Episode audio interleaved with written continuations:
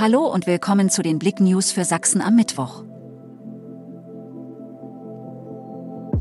PKW verliert Motorblock durch Frontalcrash in Lengenfeld. Am Dienstagnachmittag kam auf der Polenzstraße zu einem schweren Verkehrsunfall mit drei Fahrzeugen. In einer Kurve kam ein Renault-Fahrer in einer Linkskurve von der Fahrbahn ab, verlor über das Fahrzeug die Kontrolle und kollidierte mit einem entgegenkommenden BMW. Anschließend krachte der Renault noch in die Leitplanke. Durch die Wucht des Aufpralls flog der Motorblock etwa 20 Meter vom Fahrzeug weg. Kretschmer enttäuscht von Bund-Länder-Runde. Sachsens Ministerpräsident Michael Kretschmer hat sich nach den Beratungen von Bund und Ländern zur Entlastung von den hohen Energiepreisen enttäuscht gezeigt. Zitat, die Menschen verlieren die Nerven, die Unternehmen wissen nicht mehr, wie es weitergeht. Es dauert alles viel zu lange, sagte der CDU-Politiker am Mittwoch im ZDF Morgenmagazin.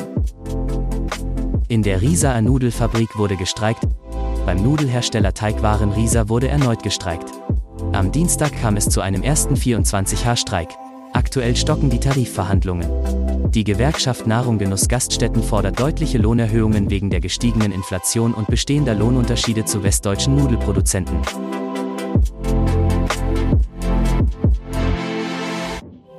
Danke fürs Zuhören. Mehr Themen auf blick.de